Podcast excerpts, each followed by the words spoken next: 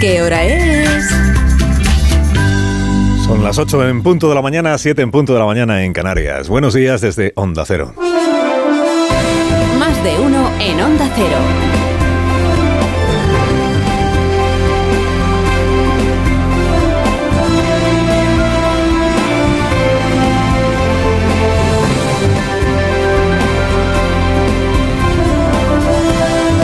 Tal? ¿Cómo están? Bienvenidos a una nueva mañana de radio. Estamos estrenando el 14 de septiembre del año 2023. Han pasado, por tanto, ya 20 horas. Y Feijó aún no se ha entregado. Yolanda Díaz de Puigdemont le instó ayer con solemnidad a que se rinda. Con solemnidad, escuche. Le instamos formalmente que se retire. Eso es, formalmente. O sea, no es un, no es un instamos, no, formalmente le instamos a que se retire. La más contundencia no cabe en la exigencia. Bueno, cabe sitiar la sede del Partido Popular con un megáfono, ¿no? Feijó, ríndase. En nombre de Sumar. Le exijo que deponga ya su investidura. Sumar tiene 31 diputados, que son 106 menos de los que tiene el, el Partido Popular. Feijó que renuncie. Y Aznar que se calle, por supuesto. Este paso, a la vez que tramitan la amnistía, van a prohibir por decreto que se opine sobre la amnistía. No te digo ya que se discrepe, ¿eh? Pues por supuesto. No te digo ya que se anime a los discrepantes a hacer visible su discrepancia, malditos golpistas. Malditos golpistas. Sostiene Yolanda Díaz, vicepresidenta del gobierno, traductora al español gubernamental del español que habla Aznar, póngase el pinganillo. Sostiene Yolanda que el expresidente Aznar ha llamado a la rebelión nacional. Que es una pena que la señora Díaz ayer no desarrollara en qué consiste el concepto este de, de rebelión nacional. O sea, a qué es a lo que ha llamado exactamente Aznar en opinión de ella. Ayer ya contamos que la palabra rebelión no la pronunció el expresidente en, en su discurso, que no dijo rebelión en ningún momento. Ni siquiera dijo rebelarse, ¿no? Porque rebelión en efecto es un delito. Este sí lo sigue siendo el delito de rebelión, porque como no condenaron a Junqueras por rebelión, pues luego no hizo falta que Pedro y Yolanda lo derogaran. Pero rebelión también es un sustantivo, claro, que significa simplemente, pues eso, rebelarse, ¿no?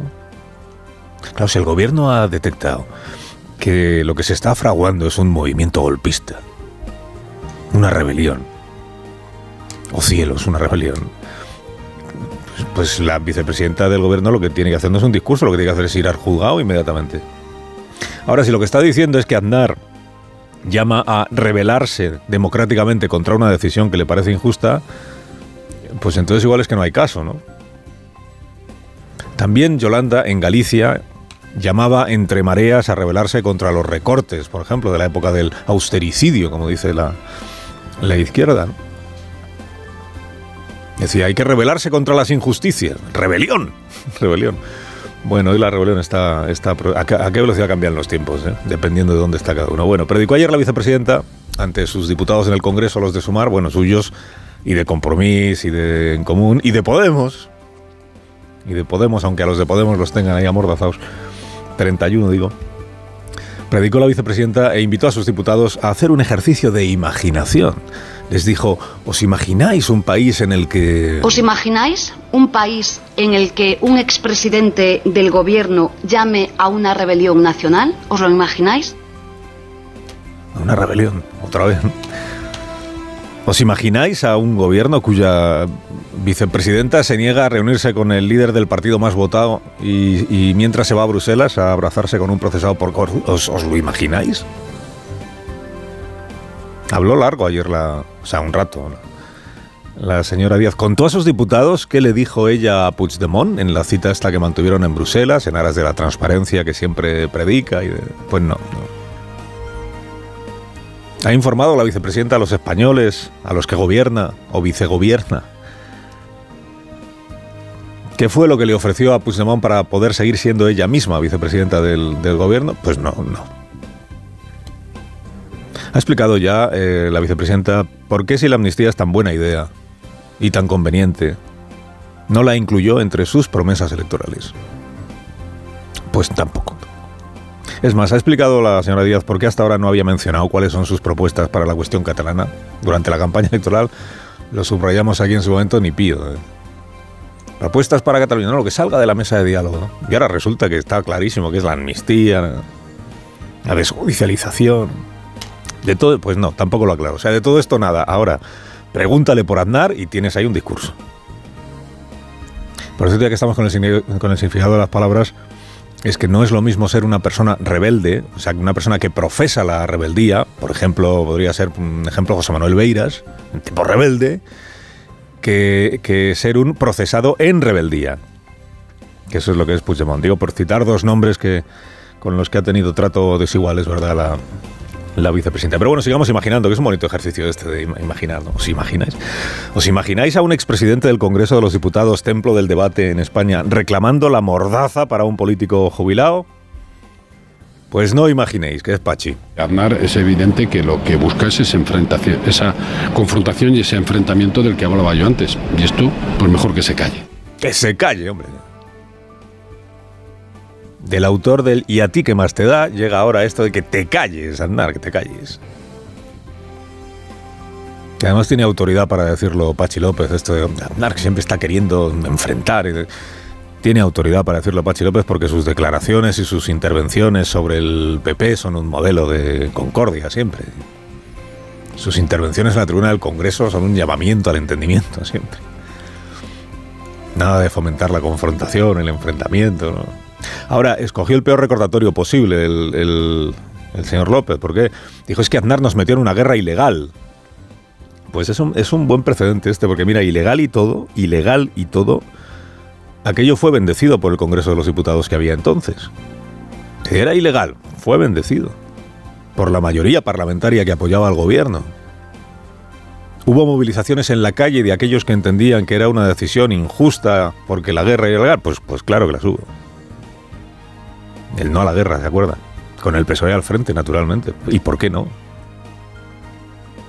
Y Pachi seguro que entonces pensaba, pero no hagamos esto, por Dios, no, no convoquemos manifestaciones contra la decisión del Parlamento que, enfrentamos a los españoles.